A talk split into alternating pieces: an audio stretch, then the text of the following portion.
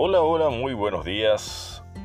Shalom, Shabbat, Shabbat, Shalom para todos y todas en este día de paz, de reposo, de descanso, en este séptimo día.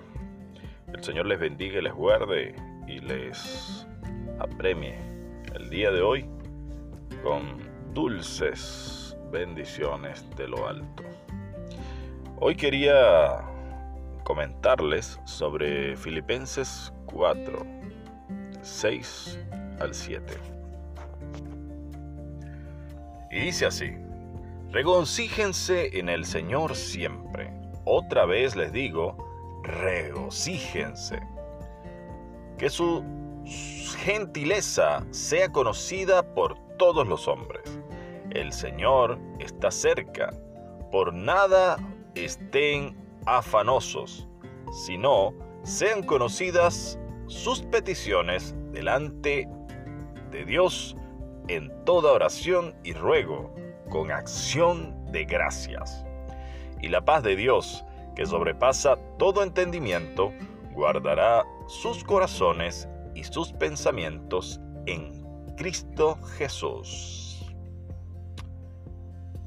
Es probable que el versículo más conocido de la carta a los, a los filipenses sea regocíjense en el Señor siempre, que es Filipenses 4:4.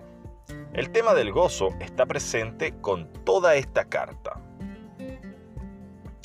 Pablo exhorta una y otra vez a los hermanos a vivirlo de manera consciente ya que esto constituye uno de los principios fundamentales de la vida de fe del cristiano. Los filipenses conocían a Pablo, sabían lo que había tenido que pasar en Filipos. Había sufrido persecución, encarcelamiento y una brutal golpiza. Las aflicciones de Pablo eran numerosas, pero a pesar de ellas permaneció firme en medio de sus muchos sufrimientos, dijo, regocíjense en el Señor siempre. Pablo escribió la carta a los filipenses desde una cárcel en Roma. No gozaba de libertad y sabemos además, por sus otras cartas, que carecía de una buena salud. Es posible que las persecuciones hayan dejado graves secuelas en su cuerpo. A pesar de esto, dijo, regocíjense en el Señor siempre. ¿Cómo estamos nosotros respecto al gozo?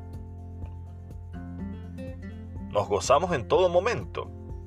Debemos admitir que no. Existen situaciones muy difíciles en la vida, como una enfermedad grave, una muerte inesperada o una separación. También podemos sufrir por caer de manera repentina en problemas financieros. Sin embargo, Pablo habla de un tipo de gozo que no es natural, el gozo en el Señor. Este no depende de las circunstancias terrenales en las que vivimos. Si nuestro gozo depende de algo carnal, terrenal o de las circunstancias de la vida, experimentamos entonces continuos altibajos. Si se funda en lo que pasa en nuestro entorno, es tan frágil como una vela destapada en una noche tormentosa. Pues cada vida humana vivirá tiempos difíciles y situaciones incomprensibles. Si el Señor lo permite, nos dará también la fuerza necesaria para atravesarlas, pero la condición es que tengamos una relación íntima con Él. Yahshua, Jesús, dijo a sus discípulos, yo estoy con ustedes todos los días.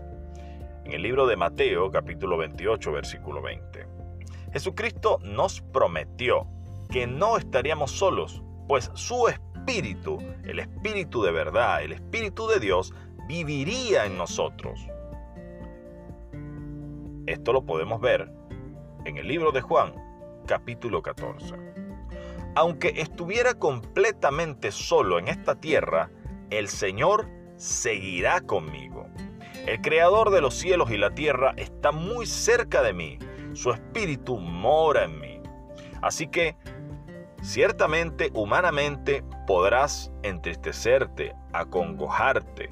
Muchas veces por circunstancias de la vida te puedan llevar a enojarte, pero mantén el gozo del Señor, porque tan solo el saber de que Él está contigo y estará contigo acompañándote en todo momento, eso ya es una razón suficientemente importante para ser gozosamente feliz en el Señor.